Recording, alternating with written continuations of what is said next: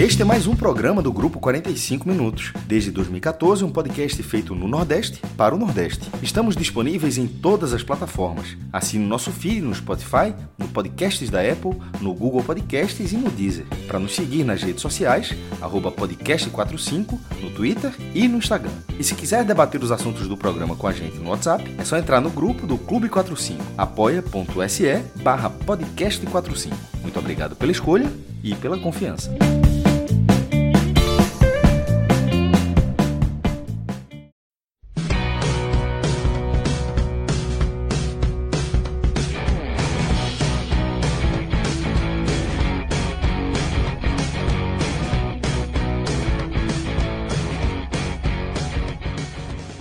Fala galera, começando mais um telecast. Vamos analisar esse jogo aqui, CSA 3, Vitória 0.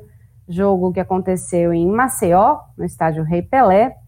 Um resultado que agradou bastante a torcida do Azulão e deixou a... o, o alerta ligado aí para a torcida do Vitória, né? Que viu o clube se aproximar mais da zona de rebaixamento. Eu sou Juliana Lisboa, estou aqui com o Vitor Vilar e João Pedro Pereira nas análises e Marcelo Filho na edição. Então, falando da partida, uma partida que, não, que foi não foi exatamente um jogo muito bonito de se ver, né? Você via que o, o CSA claramente foi soberano, né? Foi uma vitória muito tranquila do CSA, fez um jogo bastante seguro, eficiente, sobretudo. O Vitória, mais uma vez, não, não conseguiu se impor fora de casa, teve muita posse de bola, inoperante, viveu um dia muito ruim na defesa, que foi um ponto mais baixo, né, muito desarticulada. Os jogadores que voltaram de, do departamento médico, jogadores importantes, não, não conseguiram entregar, né, parece que voltaram com o freio de mão puxado. E o CSA, que não tem nada disso, foi lá, construiu um resultado muito interessante, com gols de Rafael Bilu aos quatro minutos, Rodolfo Filemon e Nadson. Então, com esse resultado, o CSA não chegou a entrar no G4, mas encostou. E tá aí claramente numa, numa crescente na Série B. E o Vitória, como eu falei, viu essa distância para a zona de abaixamento diminuir mais, o que faz com que essa, essa luzinha de alerta já esteja mais para o laranja entre o amarelo e o vermelho. Então, vou começar chamando João Pedro Pereira para analisar essa partida do CSA, que jogou em casa, jogou bem, é, a ponto de conseguir construir esse resultado interessante, apesar de não ter feito muita questão de jogar com a bola no pé, né, assim, o tempo todo, é, não, não, fez muita questão de posse de bola, fez mais questão aí de conseguir construir resultado a partir de contra-ataques e também contar com um pouquinho de sorte, né, João? Rapidinho, antes do comentário Fala. João, antes do comentário de Vamos João, embora. desculpa interromper aqui. Nada, mas pode me tranquilo. João, destacar esse, esse time do CSA, que fez uma partida muito fria, velho, impressionante, assim, e mostrou que não precisa ser é, dominante, ter posse de bola para ganhar o jogo de maneira contundente, como foi 3 a 0 Doutrina aí, João. É isso, fui lá acho que você trouxe um ponto que eu já estava meio que separando para trazer, né, que é da partida tranquila, e isso que talvez seja um pouco engraçado ou inesperado se a gente, quando a gente for olhar o lado do Vitória, né, mais pelo lado do, próprio CSA, e para mim é uma honra estar tá fazendo aqui meio que essa estreia, né, na, no sábado passado, quem acompanhou aí o pod trouxe um analista lá do Maranhão para falar no Náutico e Sampaio, né? Ele, o Rafael esteve falando ali do Sampaio, e aí hoje, né, eu, eu vou estar hoje com, com essa bola aqui do CSA. Então, estrear aí falar, trazer esse novo novo público, é um público que já, o pessoal de Alagoas, o pessoal do CSA, o pessoal que muita gente já acompanha o pod, e hoje vai ter a visão aí do seu clube, né? Ainda mais porque o time vem fazendo uma ótima campanha e vai brigando aí, vai se aproximando do G4. E o jogo de hoje foi um jogo exatamente de um time é, que, que o, o, jogo mostra o momento né, e o que são as duas equipes no campeonato. uma equipe que briga pelo G4, o CSA jogou em casa, jogou com tranquilidade, construiu uma vitória merecida, né? E o Vitória que vai cada vez mais aí andando para a beira do abismo e que quando a gente pensou que ia, né, ia se estabilizar, não consegue. Então, já trazendo o que foi o jogo, né, para mim, é diferente do que os números mostram, né, e é diferente do que a gente já, já veio falando, de ter sido um primeiro tempo em que o CSA não fez questão da bola, eu acho que isso tem muito a ver né, com o gol cedo. O CSA abre o placar e ali, aos cinco minutos, já foi uma abertura de placar merecida, né? Porque nesse, nessa, nesse tempo inicial, nesses cinco minutos, né, e eu falo muito por conta da escalação, porque foi uma escalação do CSA que, para talvez para quem não acompanha, pode ter sido um pouco normal, digamos assim, mas para quem está mais ligado, quem está vendo mais de perto, né, o CSA trouxe uma escalação, digamos assim, ousada, uma escalação de quem queria ir para cima. Trouxe uma dupla de volantes com Giovani e Gabriel. E aí eu falo especificamente de Gabriel, porque é aquele mesmo Gabriel que já foi do Flamengo, passou pelo esporte, pelo Bahia, enfim, né? na verdade ele é da própria base do Bahia, então já é bem conhecido aí do público baiano, né? E Gabriel, pelo que todo mundo conhece e acompanha, era ou é um atacante, né? E aí em 2018, quando o Gabriel vem para o esporte, passa a, a, conhecer mais essa fase dele como um, um, jogador de meio campo. Chegou a jogar em alguns momentos lá em 2018 como um volante, não era o mais comum. E hoje, para minha surpresa, né, quando eu abro a escalação, tá ele mais uma vez escalado ali já no desenho inicial como um volante. E eu fiquei até esperando que durante o jogo a gente pudesse ter alguma alteração, mas quando você olha os jogadores que estão à frente dele, né, digamos assim, os jogadores de frente, né, a gente tem Pimpão de um lado, é um atacante de ponta, então não tinha chance de ir para o meio. A gente tem Rafael Bilu do outro lado, também um atacante de ponta, não iria para o meio. Nadson como um, o meia, né, digamos assim, e Nadson também é um cara que atua avançado, parecido com o Gabriel, pode jogar um pouquinho recuado, mas na partida realmente foi o meia da equipe. E o, o centroavante da equipe, né? Que logicamente não seria meio campista. Então, quando você presta atenção no posicionamento de Gabriel e nos jogadores que estão à frente dele, você já imaginava que realmente seria um time que iria buscar jogar ali mais para frente, queria buscar propor e iria buscar criar chances. Né? Gabriel tem essa pegada, consegue dar um pouco de, de, consistência no meio, mas logicamente se você tem um atacante, né, um cara que começou a sua carreira como atacante e cai ali para jogar de volante, e logicamente você espera dele muito do apoio, você espera dele né, muito dessa parte ofensiva também. E aí, o gol aos cinco minutos, uma boa jogada de Pimpão, né, para mim, Pimpão atuando ali pelo lado direito não é o melhor posicionamento dele, porque a gente conhece Pimpão como sendo um jogador que está sempre ali pronto para fazer aquela, aquela puxada para o meio e bater, né, e aí ele, como destro, para ter essa jogada é melhor, é melhor que atue pela esquerda, mas ele começou pela direita e logo aos cinco, né, essa, essa mudança, digamos assim, de Mozart, que ele, ele já tinha feito algumas outras vezes, no próprio jogo contra o Juventude, Pimpão, quando entra, entra pela direita também, né, essa, essa escalação dele dá resultado, porque numa jogada criada ali pela direita, Pimpão faz um cruzamento muito bom, que a defesa do Vitória até tenta cortar, dá uma raspadinha, mas sobra ali na perna boa de Rafael Bilu, e Rafael Bilu tem uma finalização limpa, abrindo para cá logo aos cinco minutos. E aí é, vem outro ponto que, que eu acho que vale a pena a gente destacar no jogo, que foi, digamos assim, um show de, de alterações, né? alterações causadas por conta de lesões. Logo depois disso, né, nesse lance do gol, o Léo, que era o lateral do Vitória, ele já sente um pouco, né, logo após, não, tenho certeza se foi exatamente na jogada do gol, se foi logo após, mas foi ali perto. Ele sente, é atendido, continua em campo, mas depois precisa ser substituído. Depois, aos 20, Diego Renan, também lateral esquerdo do CSA dessa vez, também sente e precisa ser substituído por Rafinha.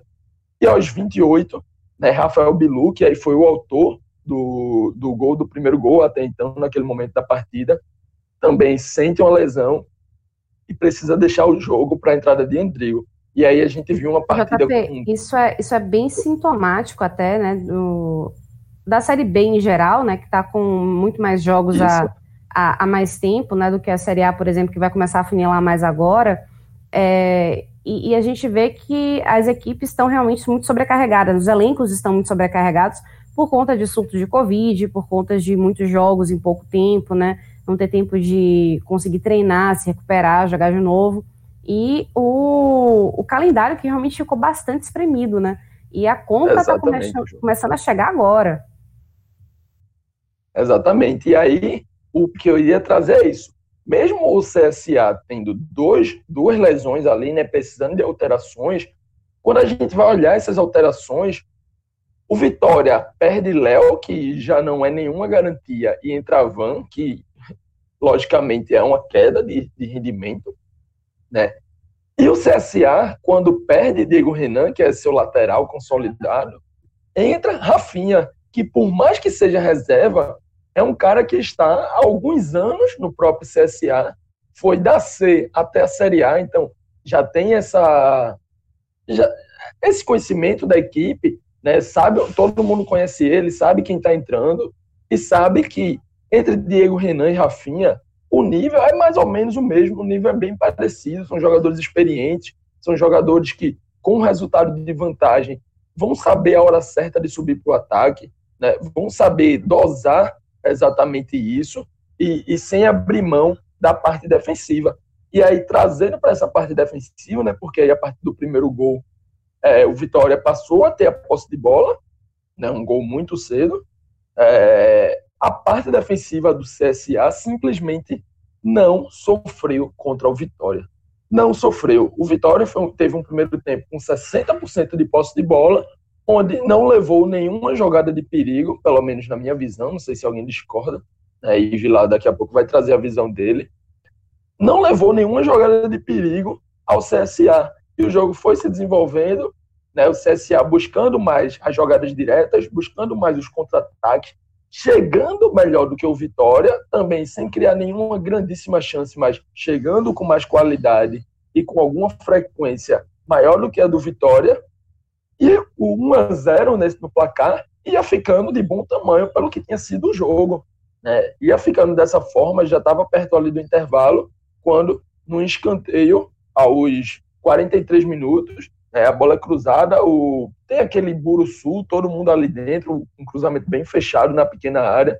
O goleiro do Vitória, Yuri, tenta afastar, né, e aí quando ele dá um murro na bola, a bola acaba batendo na cabeça do Rodolfo Filemon, um zagueiro aí que veio do Coritiba recentemente já ganhou a vaga, né, a vaga que era de Kleberson. É, a bola resvala na cabeça do Rodolfo e entra num gol daquele ali que parecia já dar números finais da partida, porque seria muito difícil o Vitória o Vitória conquistar alguma coisa, né? E aí vai para o intervalo e no intervalo, é, para mim, e aí já vou dar um spoiler aqui do que acredito que Vila vai falar, né? Mas Mazola faz uma substituição que a leitura que eu fiz dessa substituição e aí eu até falei em um dos grupos lá dos nossos apoiadores, né? Durante o logo que acabou o intervalo começou o segundo tempo, que foi a saída de Eduardo e a entrada de Marcelinho e não porque Eduardo estava tão bem, mas porque Marcelinho entra e não consegue oferecer tanta coisa e o time ainda perde intensidade.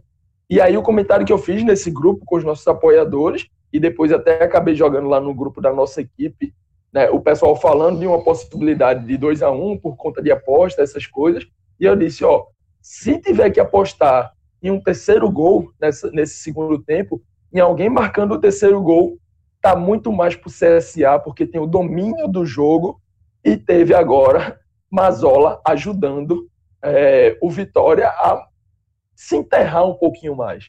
E aí foi dito e feito né, aos 58 minutos, mais ou menos 57, 58, uma bola que sobra ali, uma saída errada do, do próprio Vitória, né, e, e a bola sobra nos pés de Nadson, e ele não perdoa, dá números finais da partida, e aí o jogo se desenrola com total tranquilidade, o CSA buscou em alguns momentos de deixar a posse com vitória, se defender e fechar os espaços, em outros momentos até teve também um pouco mais de posse, circulou, Né? Tanto que o segundo tempo, mesmo com 2 a 0 iniciando e acabando em 3 a 0 é um segundo tempo em que a posse de bola é maior para o CSA. É um 52 a 48, segundo o SofaScore, né? quase um empate técnico, mas exatamente com essa vantagem para o próprio CSA. O que mostrou que foi um segundo tempo de ainda mais domínio, ainda mais controle, e agora, dessa vez, tendo também a posse de bola. Né?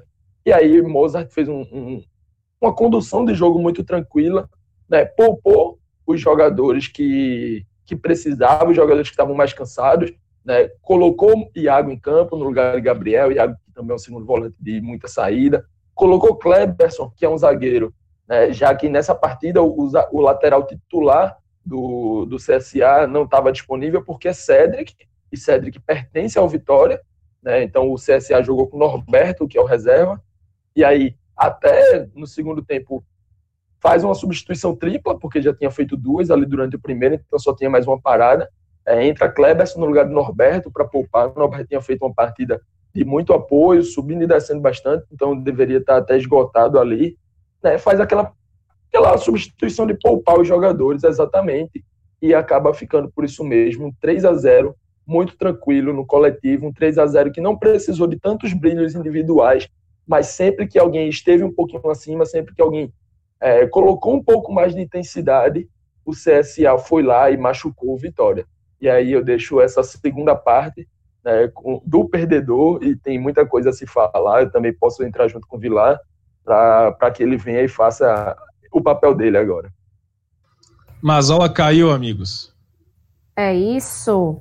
Ao vivo? É, Ao vivo. É, rapaz. Eu ia dizer justamente isso, né? Quarta partida do Vitória sob comando de Mazola Júnior, que tinha sido anunciado e muito criticado, imediatamente criticado pela torcida, a ponto de picharem muro no Barradão por conta da contratação dele em razão de, eh, enfim, em, em vez de deixar Rodrigo Chagas, que vinha fazendo uma campanha muito mais interessante do que todos os os técnicos do Vitória que tinham passado pela Série B. E o Vitória, agora, ao que, ao que deu a entender, demite Mazola após a terceira derrota em quatro partidas, para colocar de novo Rodrigo Chagas, aquele que perdeu a, a, o comando da equipe para a chegada do próprio Mazola, anuncia que esse Rodrigo Chagas vai ficar até o final da Série B. Planejamento expertise. Conta aí, Vilar, o que, que você consegue tirar disso daí e o quanto que essa partida, esse 3 a 0 que o Vitória tomou do CSA, teve de impacto nessa decisão da diretoria. Ju, o retrato da partida foi muito claro de que era preciso, no final do jogo, após o apito final, tomar uma decisão sobre o futuro de Mazola.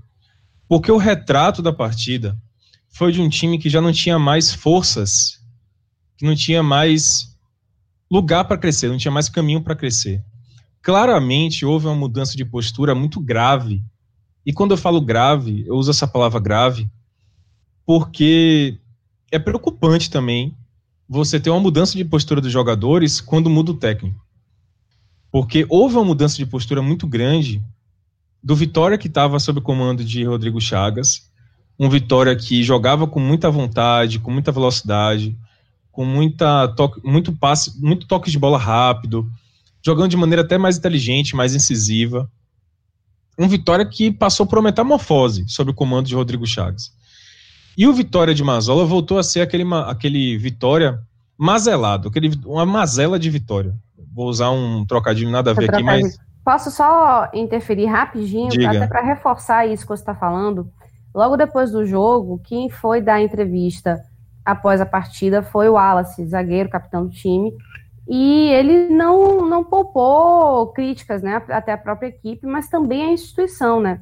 Eu vou falar um pouquinho o que ele falou, é, faltou ouvir de Salvador, isso aqui tudo entre aspas, faltou ouvir de Salvador, a gente ficou lá, o momento é delicado, Espero que os atletas tenham consciência disso, porque a gente tem mania de terceirizar o problema, é sempre o companheiro, e não faz a reflexão, entendendo que cada um que entrou em campo tem responsabilidade nesse ano delicado que o clube vive. A gente está envergonhado, eu particularmente, fecha aspas. Ele depois ainda fala sobre toda a temporada do Vitória, que foi muito ruim, que ele lembra que a primeira vez que a equipe venceu duas partidas seguidas na Série B foi recente, sendo que a, a, a competição já está terminando. E, enfim, ele, ele fala, ele comenta né, que tá uma situação muito ruim para os atletas, de. Acho que não teria nem, nem mais perder a esperança, né? De jogar bem, de voltar a vencer, e que isso já é um, um, um problema. Um problema que pode não ser resolvido. E isso, Vilar, eu acho que resume também o, o, o, sentimento mesmo, né, dos jogadores, como você fala, né, que mudaram muito de postura desde a chegada de Mazola e isso claramente se refletiu em campo. É isso, Ju. Você trouxe algo que eu ia justamente falar e você trouxe com aspas de Wallace, né? Porque quando eu digo que o apito final trouxe um recado de que realmente era preciso pensar, repensar a função de Mazola, não é só por conta do que foi visto em campo. O que eu queria dizer, inclusive, né, com essas aspas que você trouxe de, de Wallace, eu ia justamente trazer isso, é que se para alguém que viu essa partida contra o CSA, o recado não tivesse sido dado em campo de que os jogadores estavam é, perdidos mesmo em campo, atuando no nível muito abaixo, né, de fato não vou dizer, não estou dizendo aqui que eles forçaram a saída de Mazola, mas há claramente um incômodo com o treinador. E você reflete isso em campo. No, momento em que ele coloca três, três, volan, três zagueiros, desculpa, na reta final do jogo. No momento em que os jogadores não conseguem mais entender quais são suas funções táticas no ataque, qual é a postura que o time deve ter, e a própria objetividade mesmo. A gente vê jogadores atuando sem a mesma objetividade, sem o mesmo. Como eu falei aqui no último telecast, a gente via o time com o Rodrigo um time mais à vontade, um time mais confiante. Quem acompanha futebol minimamente consegue perceber quando os jogadores estão com confiança em campo, quando eles estão se sentindo à vontade para poder jogar e se errar, ter ali ainda o respaldo, ter ainda a confiança, a, a possibilidade de poder voltar e insistir, forçar numa jogada jogadores confiantes. A gente viu o Vitória com o Rodrigo Chagas assim. Um time que pegava na bola e sabia o que fazer. E tentava e buscava. Com Mazola, o Vitória voltou a ser aquele Vitória de antes, aquele time amedrontado, aquele time meio perdido em campo, que o técnico chega no segundo tempo, faz umas alterações e você não entende. E os próprios jogadores ficam sem entender o que aconteceu. Por exemplo, é, por que Léo voltou a ser titular no lugar de Van? Por quê? Van fez duas boas partidas. Van vinha bem como lateral direito titular e Léo entra como titular. Qual é a razão? Sem Vico, por que utilizar Mateuzinho? O que que Mateuzinho fez nos últimos jogos, entrando no segundo tempo, para ser titular? Essas coisas quebram um pouco do sentimento do jogador, da, da, da própria hierarquia, da própria motivação para jogar assim. Você não entende muito bem como é que está funcionando a engrenagem da equipe. E com o Rodrigo, acho que justamente por Rodrigo conhecer a equipe desde antes, ter uma noção melhor, estar tá convivendo com eles desde antes, talvez tivesse mais essa confiança no treinador. O, o que se viu em campo foi muito claro isso, jogadores sem confiança. E aí, se não tivesse ficado claro isso para quem viu o jogo, o capitão Wallace, que tem muitos anos de clube, não seguidamente, né, mas ele já viveu em momentos diferentes muitos anos de clube. Ele chegou e deu o recado. A entrevista de Wallace é muito contundente. Ele mostra que o Vitória precisa de uma mudança. Ele mostra que o Vitória voltou a ser uma equipe que está entrando em campo meio que derrotada, uma equipe sem confiança, que vai brigar contra o rebaixamento e está sentindo a, digamos assim, água batendo ali, sabe? Água batendo na bunda já, porque o Z4 está subindo a pontuação e o Vitória não consegue reagir, não consegue ganhar. Então o Wallace deu esse recado. O recado de Wallace é muito claro. E é quase que um grito dizendo assim: olha, a gente está mostrando aqui em campo que, não, não sei se propositalmente, não estou querendo dizer isso, mas está muito claro aqui em campo nos resultados que o time perdeu o foco, perdeu a, a, a linha, perdeu o guia, o norte.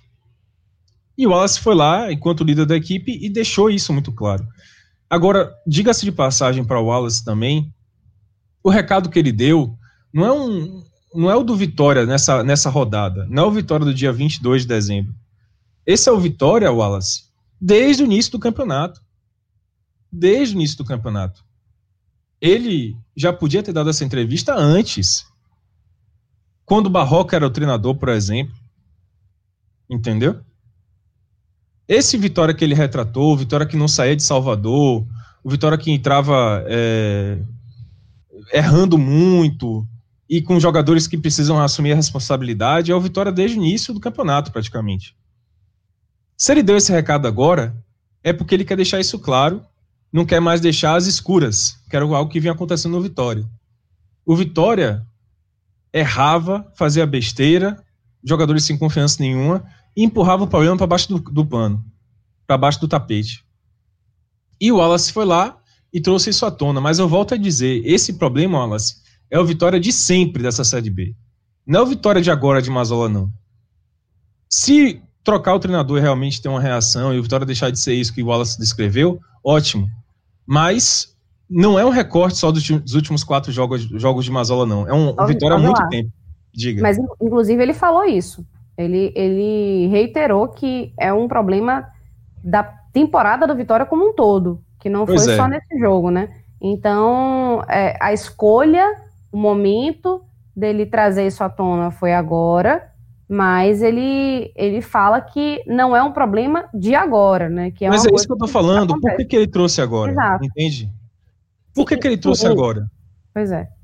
Porque, claramente, há um, há um inconformismo, há um, há um um tipo de.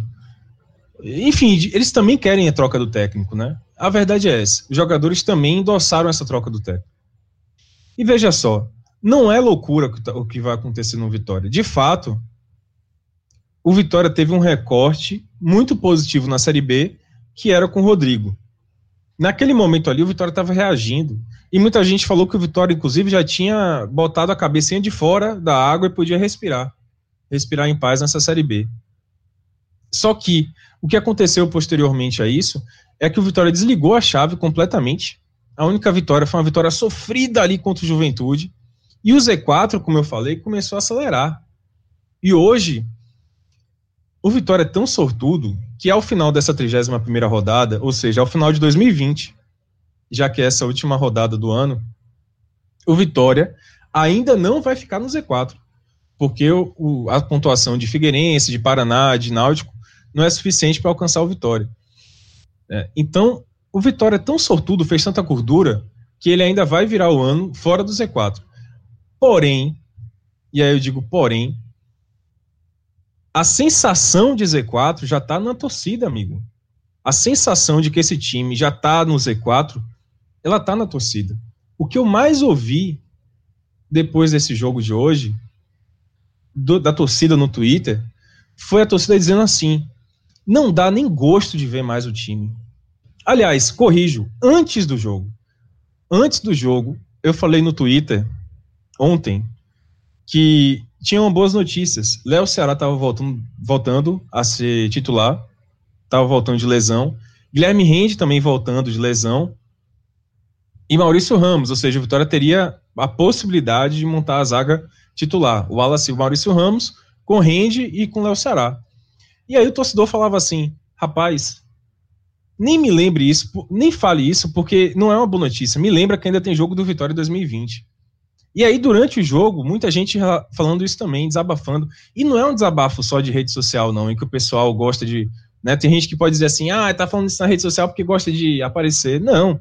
É o, é o sentimento genuíno, velho torcedor do Vitória não aguenta mais ver o jogo do Vitória. Isso é muito triste. E a gente vê o torcedor abandonando o Vitória. Porque tem gente que olha, vê o descaso que está com o Vitória, de um técnico ser demitido em quatro jogos, e acha isso normal, normaliza esse tipo de coisa. Não é para ser normalizado.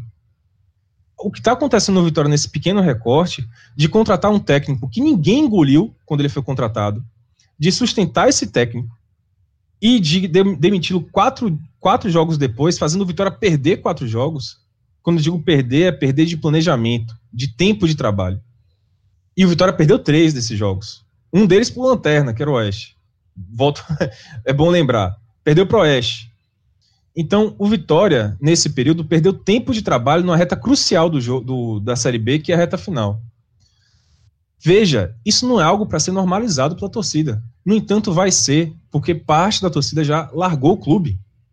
Torcedor do Vitória não acredita mais no Vitória. Torcedor do Vitória, numa terça-feira à noite, prefere ver qualquer outra coisa. A Fazenda, prefere. Tem muito torcedor do Vitória que eu conheço que está nesse, nesse nível prefere ver a Fazenda, ver Netflix, ver qualquer outra coisa. Mas o Vitória não está valendo mais a pena para ele. Isso é muito triste, volto a dizer. Porque quem pode mudar essa realidade do clube é justamente os torcedores. São justamente os torcedores. E o Vitória não merece, esse Vitória que está jogando, não merece a pequena torcida que ainda acompanha os, o, o clube nos seus jogos. Ao, não é ao vivo mais, mas é por TV. O Vitória não merece esse torcedor, velho. Porque esse cara está sendo fiel depois de quatro anos de intenso sofrimento, 2017, 2018, 2019, 2020, sendo que em 2020 o Vitória está pregando peças no torcedor como trocar um técnico depois de quatro jogos. Primeiro, de contratar um técnico que ninguém aguentava quando ele chegou. Ninguém aguentava, não, ninguém entendia a contratação. Do Vitória ia público, como o presidente Paulo Carneiro, para defender a contratação, com argumentos que não faziam sentido ah, e antes quatro... mesmo de apresentar o próprio técnico, né? É. e quatro jogos depois, e quatro jogos depois, demitir esse técnico. Onde é que fica o argumento da diretoria do Vitória que lançou aquele vídeo? Onde é que fica o argumento? Sabe? Onde é que fica o argumento? E aí, a própria diretoria fala o seguinte: torcedor não pode ser imediatista. Quem foi mais imediatista nesse momento foi a diretoria, demitiu o técnico com quatro jogos. Se havia algum tipo de confiança no trabalho de Mazola quatro jogos, o que é que mudou? Os resultados mudaram, né? Foram resultados muito ruins. Talvez isso tenha sido influenciado. Mas veja que não havia convicção nem no momento da contratação. Não havia. Não havia. Aquela, aquele vídeo que foi colocado no ar era um vídeo simplesmente para tentar ganhar um argumento onde não havia argumento. Mas enfim, estou um pouco exaltado aqui, mas é porque torcedor não dá para normalizar esse tipo de atitude do clube. São quatro jogos do técnico, ele foi demitido. Um técnico que ninguém aceitou logo no início. E agora o Vitória toma como providência retornar com o Rodrigo Chagas. É, numa situação muito mais difícil, mas pelo menos aí tem que pelo menos lembrar isso, né? O próximo jogo é, vai ser só no dia 3 de janeiro, então tem um tempinho aí para Rodrigo Chagas ajeitar a casa. Pelo menos se fosse para trocar de técnico, teria que ser agora mesmo. Tem esse lado. Não sei se isso foi pensado, acho que não. Não sei se isso foi colocado no papel de ter tempo para treinar. Mas enfim, em resumo, o que eu queria dizer é: o time do Vitória nesse jogo se comportou da pior maneira. Acho que foi uma das piores exibições do Vitória nessa Série B não só por conta da postura, de um time completamente perdido em campo. O Vitória, nesse jogo contra o CSA, mostrou uma, talvez o pior jogo do Vitória nessa Série B. Não só por conta da postura dos jogadores que estavam perdidos em campo, mas também porque o time mais uma vez voltou a perder por conta própria. Né? O CSA fez um jogo muito honesto, muito tranquilo, não, não soou para vencer o Vitória, principalmente porque ficava muito claro que se você jogasse várias bolas na área do Vitória, em algum momento a zaga ia falhar e ia sair o gol. E foi isso que aconteceu. Né? O CSA não sofreu muito, porque no, no começo, quando o CSA jogou uma bola na área, a zaga bateu cabeça, literalmente, Léo e João Vitor, e sobrou para o CSA fazer gol. Depois, um escanteio, a zaga novamente bateu cabeça e saiu o segundo gol. E no terceiro gol, foi uma saída medonha de Maurício Ramos e o CSA fez o gol. Se o CSA tivesse realmente suado, esse jogo era para mais de 5, mais de 6. Porque o Vitória não esteve presente em campo. O Wallace foi feliz ao dizer isso. O Vitória não esteve presente em campo. O Vitória não ofereceu resistência. E o Vitória não criou oportunidades, eu concordo com o JP. Eu não consigo lembrar que uma oportunidade clara de gol do Vitória. O Vitória não esteve em campo. E o CSA, que ganhou por 3 a 0 poderia ter ganhado por muito mais. Muito mais. Se tivesse suado. Mas o CSA foi, foi inteligente. Viu que não precisava, administrou bem o jogo, fez o 3 a 0 dele e tá aí brigando pelo G4. Enquanto o Vitória, como eu falei, qual o grande problema do Vitória hoje? O Vitória, em meio aos seus erros administrativos, de contratar um técnico que não fazia o menor sentido de contratar no momento, na época, eu até falei que Mazola, desculpa, que Rodrigo Chagas poderia não ser efetivado, mas é, eu achava que nem era certo efetivá-lo, porque a pressão do Vitória ainda ia chegar muito grande, o Vitória ainda estava brigando contra o rebaixamento, e poderia queimar um ídolo, como é o caso de Rodrigo Chagas. Mas essa contratação para ficar no lugar de Rodrigo efetivado tinha que fazer sentido. Tinha que ser uma contratação que você falasse, opa, aí faz sentido. Como o Geninho. Geninho, se viesse naquele momento, faria sentido. Opa, não, foi o técnico que ajudou o Vitória em 2019, é um cara que tem muito lastro na carreira, faz sentido contratá-lo. Um cara, se fosse outro técnico, poderia até fazer meio sentido. Não precisava nem fazer tanto sentido, poderia fazer meio sentido. Ó, não faz sentido nenhum. Então, quando contratou Mazola, eu falei, opa, se era para trazer Mazola, era melhor deixar Rodrigo. Porque realmente não fazia sentido nenhum trazer Mazola. Então, nesse momento, o Vitória vai tentar corrigir o erro. Porque é uma situação muito diferente. Quando o Rodrigo estava lá atrás e podia ser efetivado, ele vinha ascensão. O Vitória vinha recuperação, a confiança estava voltando à equipe e efetivaria um cara que estava fazendo um bom trabalho. Agora, ele vai ter que recuperar uma equipe que tomou 3 a 0 do CSA e perdeu do Oeste o Lanterna. É uma situação muito diferente. E agora Rodrigo é treinador efetivado até o final da Série B, com pressão em cima dele, a um ponto talvez do Z4. É uma situação, gente, muito diferente. Muito diferente. Então não dá para dizer que o Vitória acertou botando o Rodrigo. O momento em que foi escolhido para botar Rodrigo, depois dessa sequência de quatro jogos lamentáveis com Mazola, é um momento que vai prejudicar o próprio Rodrigo. E aí o Rodrigo vai ter que ser muito grande para poder driblar essa dificuldade, mas muito grande mesmo. Porque o Vitória, a direção do Vitória conseguiu complicar a vida até do próprio Rodrigo. Se o Rodrigo vinha fazendo um bom trabalho, se ele não fizer agora, vai ter que ter, vai ter, que ter muita paciência com ele. Antes eu falei que Rodrigo podia ser queimado como um ídolo que é, sendo efetivado antes do tempo. Nesse momento que ele está sendo efetivado, se ele não conseguir segurar o Vitória na Série B, vai ter que ter paciência com ele, porque a culpa não é mais dele. A culpa é da diretoria, que botou um técnico que não fazia o menor sentido, e depois tentou corrigir jogando em cima do próprio Rodrigo. A verdade é essa. Então, o torcedor vai ter que ter calma, a diretoria vai ter que arcar com as consequências das escolhas que fez, e os jogadores vão ter que dar o retorno, porque se o recado de Wallace foi de que realmente precisava trocar o treinador, agora trocou. E botou o treinador que melhor teve relacionamento com esse grupo em 2020 sem dúvida nenhuma, o relacionamento de Rodrigo com o elenco foi o que teve aquela, aquele resultado, aquela reação naquela, naquele curto período com o Rodrigo no comando. Então, que ele consiga rep, é, reprisar, né, que ele consiga novamente fazer esse contato com os jogadores, essa conversa com os jogadores para que reaja. Porque eu não consigo nem mensurar o dano que vai ser o Vitória cair para a Série C. Ainda que tem muito torcedor e veja só o nível de desespero que chegou muita boa parte da torcida do Vitória. Tem torcedor achando que cair para a Série C não é mais ruim. Porque pode tirar Paulo Carneiro. Vilar, com todo respeito a quem possa vir a pensar isso, mas não existe, né? Não dá para a gente estar tá em 2020 e você achar que cair para a Série C, numa divisão que você não tem calendário completo, não tem cota, não tem televisionamento. O Vitória, que é um time que precisa disso para mostrar os seus jogadores, mostrar a sua base para o mundo, um time que vende bastante. Não dá para você achar que um campeonato assim, sem cota, sem televisionamento, sem calendário completo, vai ser melhor do que um que já, é, já não é o ideal, né, que é a Série B. E já tem uma cota bem reduzida, mas tem. Então, assim, a pessoa que vem com esse argumento aí de que tem que cair mesmo para aprender, para não sei o quê, porque pode ser melhor no futuro. É, me perdoe se você está ouvindo e você pensa assim, mas acho que não tem nem discussão, não tem nem o que a gente perder tempo com isso. É, João, eu assino embaixo, também concordo com você.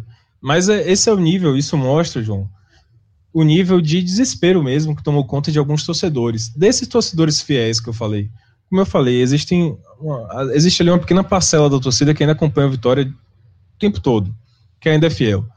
E esses torcedores já chegaram a um nível de desespero que muitos pensam isso, mas é aquela coisa meio irracional, assim. Se você, claro, colocar no papel e pensar de maneira cabeça fria, você vai ver que não é a melhor ideia.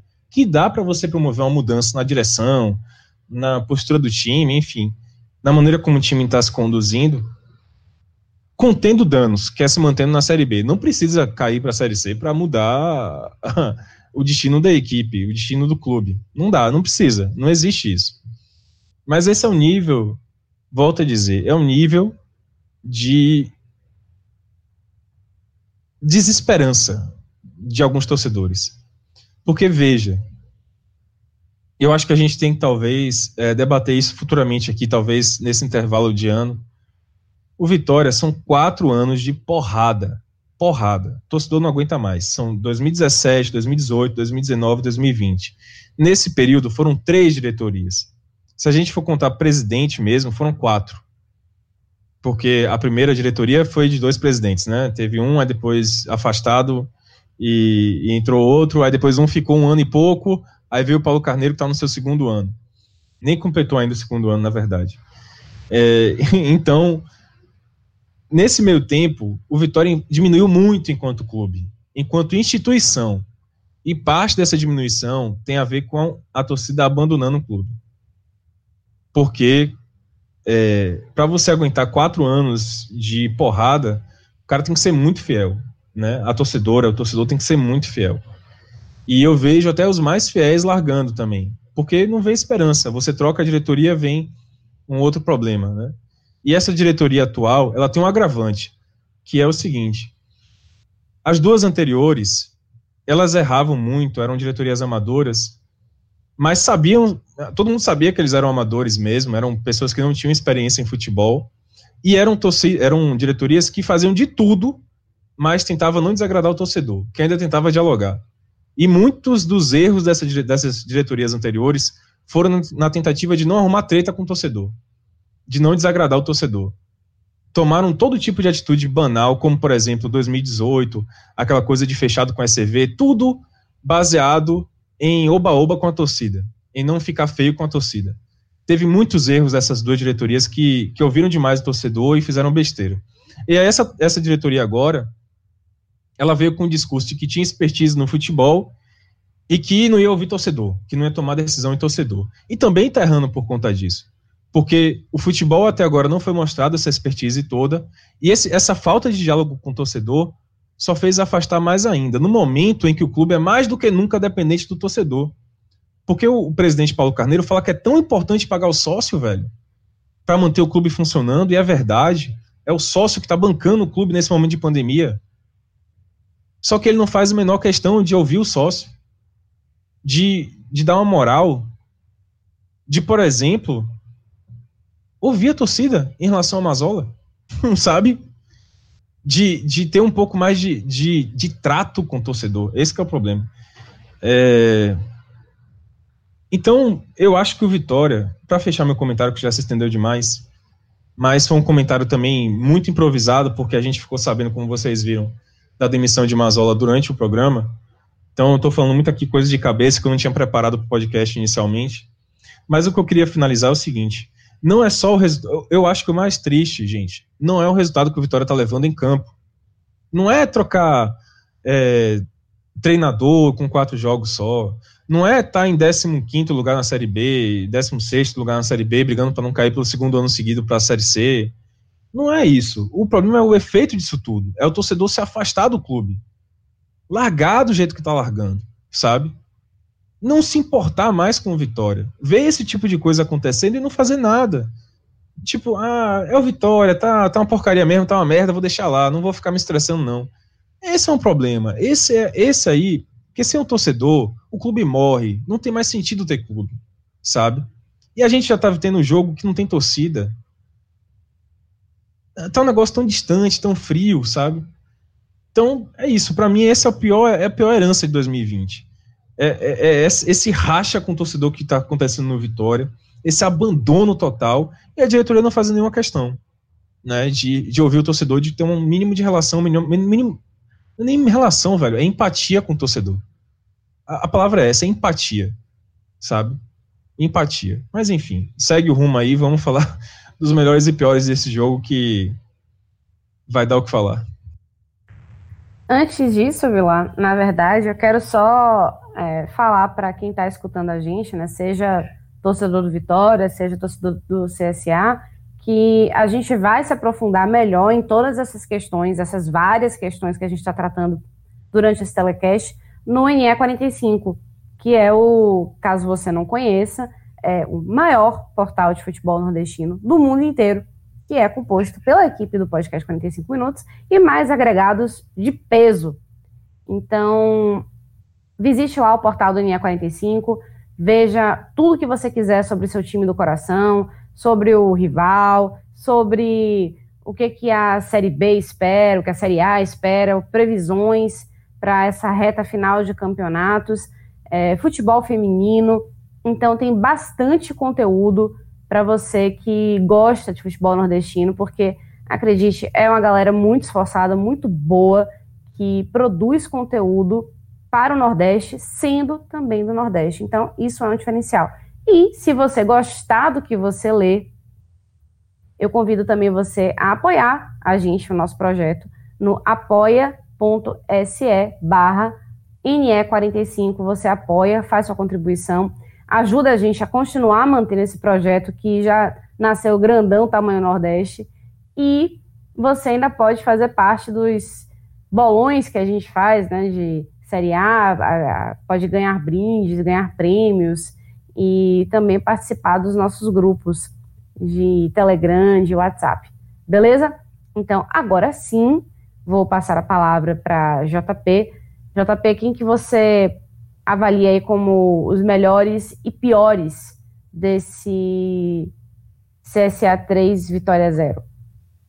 O costume da gente né, é sempre começar pelo lado vencedor e o lado vencedor falando dos melhores. Mas eu vou inverter um pouquinho, vou citar logo o lado negativo, exatamente porque eu não achei ninguém mal. É, então, bem mais rápido, né? ninguém, a gente já pode fechar aqui, e agora sim, né, falar dos positivos. E aí, vou começo pelo meu pódio, e aí eu já falo desse jogador que foi um, um ponto central ali, né? Teve a sua a sua atuação não é daquela atuação que você olha e enche os olhos ali dentro de campo, mas quando você para, presta atenção direitinho, né, você vê que ele foi um jogador muito importante, não foi autor de gol, de assistência, mas eu estou falando exatamente de, de Gabriel. É... Teve um jogo muito correto, né, numa posição que não é a dele, inclusive acho que ele pode, é, com, com o tempo agora, cada vez mais já, já não é um cara muito novo e tal, mas eu acho que essa transição tem sido interessante para ele. Até em 2018, no próprio esporte que foi rebaixado, ele fez partidas interessantes assim. E acho que ele pode olhar com carinho para essa mudança realmente para um meio de campo, talvez. Né? Na partida de hoje, é, você pensar com o atacante, ele teve números na fase defensiva, digamos assim, de quatro desarmes, duas interceptações e mais um corte, né, um, um cruzamento ali que ele veio e cortou a bola. Então, se você colocar um número, esse número para um zagueiro, né, você, a gente diz que esse zagueiro fez uma grande partida. E aí a gente está falando de um lateral improvisado como volante. Né? E na fase ofensiva, né, que eu falei que ele foi esse cara de dinâmica, tudo, 85% de passes certos, tentou quatro bolas longas, acertou as quatro e ainda deu quatro passes para a finalização.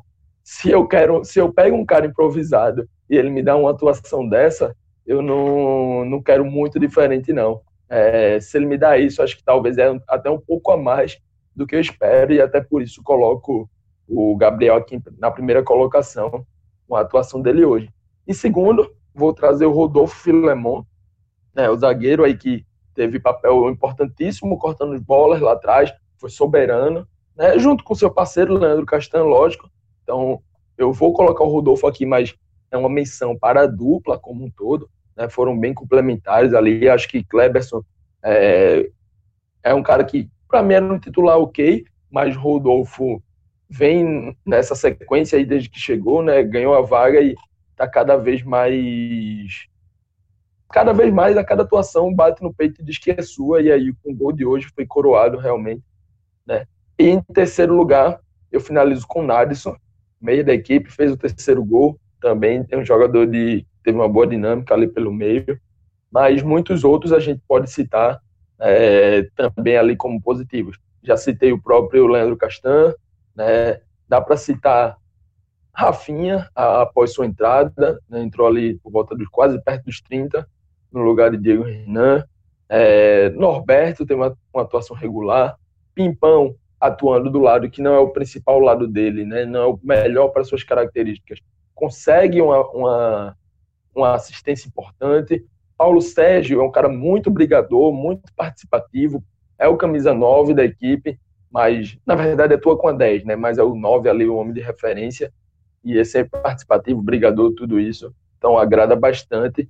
E acho que como um todo, né, até o próprio goleiro, Thiago Rodrigues, não é o titular, né, mas vem aí desse, nesse jogo e, e ele não é um goleiro que particularmente me agrada tanto, mas hoje não foi nem tão tão procurado, não precisou nem aparecer tanto, mas quando precisou foi bem seguro, fez o necessário, né, vale a menção também. Então acho que do lado do, do CSA, muitos jogadores tiveram boas atuações e deixo esse pódio aí, é, só relembrando, Gabriel, Rodolfo e Nadson. Tá anotado. Vilar, sua vez. Você quer um, um minutinho para tomar água, tirar a cabeça um pouquinho? Não, Vai não. a língua, hein? não, eu só, só mordo a língua realmente com... Ah, sei lá, Júlio.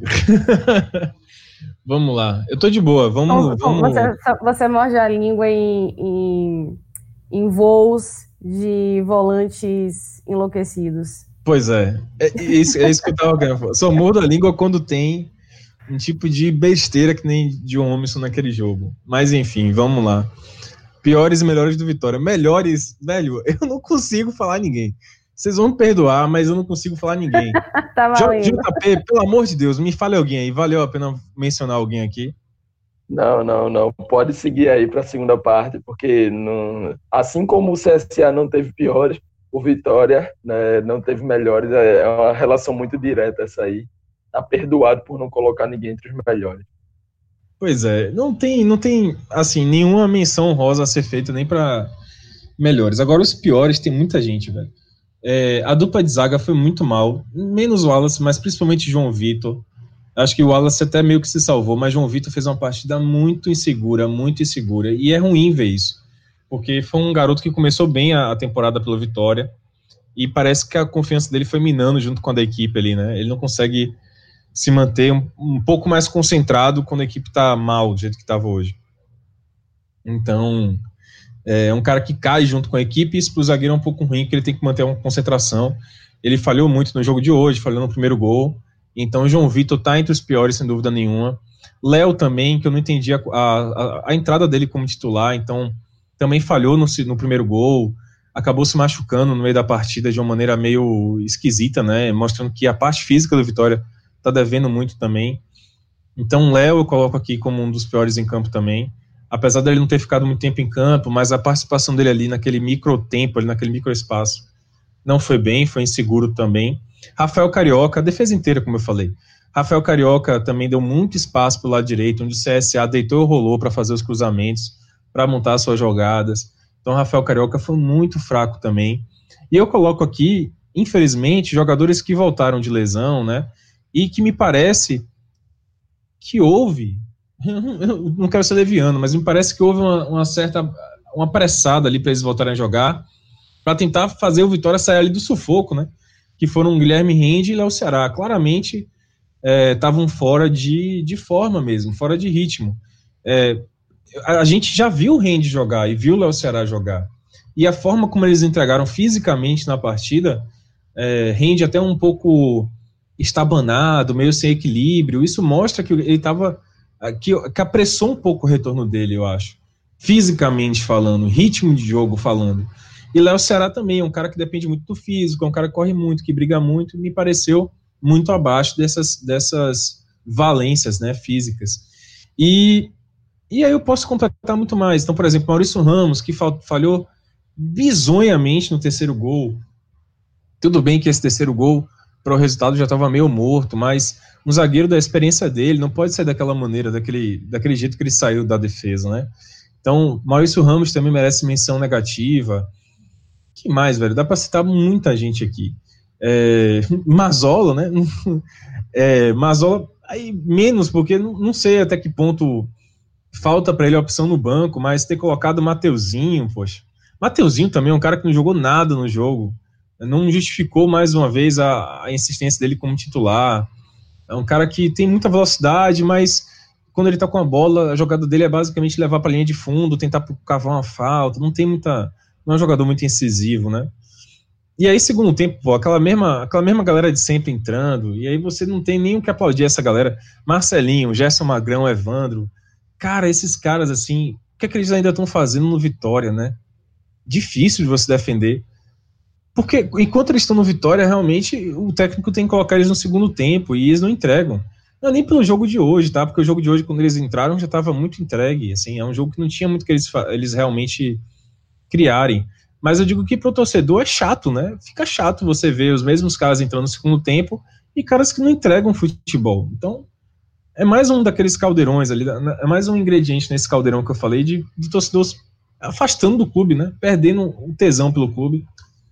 Porque você vê pô, os mesmos caras entrando e você sabe que não tem resultado. Então, é chato, é muito chato. Então, a lista vai seguindo aí. Se eu continuar falando aqui, vai seguir. Cândido também foi mal no jogo. Cara, a lista é longa. Então, eu, eu fico mais principalmente com a zaga. Eu acho que João Vitor foi muito mal. É, que Rafael Carioca foi muito mal. Que Léo foi muito mal. Vou botar cinco logo nesse bolo. Que Rende foi muito mal. Rende foi, assim, dos piores em campo, né? Por conta da questão da lesão dele. Eu acho que ele voltou antes. E Mateuzinho, pronto, fecha no 5 com esses caras aí. Acho que da defesa ali só salva o Wallace mesmo. Até Yuri foi meio inseguro hoje, né, velho? Que começou tão bem, mas ele foi mal no lance do segundo é gol, que ter saído um pouco Beijo mais. Isso, né? é, era pra ter saído uma, um pouco incisivo, mas aí eu. É, eu sei que tem uma conotação negativa falar isso, mas eu passo pano para Yuri mesmo, porque o que ele mostrou de potencial tá bom demais.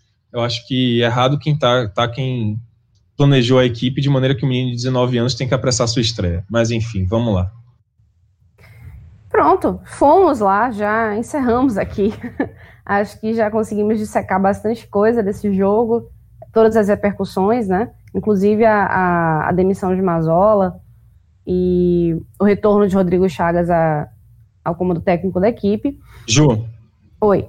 Só queria é, mandar um recado assim. Eu realmente fui pego de surpresa, né? Como acho que como todo mundo é, nessa noite com a demissão de Mazola. Então eu tinha preparado coisa para falar do jogo em si, mas acabei não falando nada do jogo. Então peço desculpa para o torcedor que talvez tenha ouvido o telecast querendo saber do jogo, mas foi uma coisa que eu tirei aqui.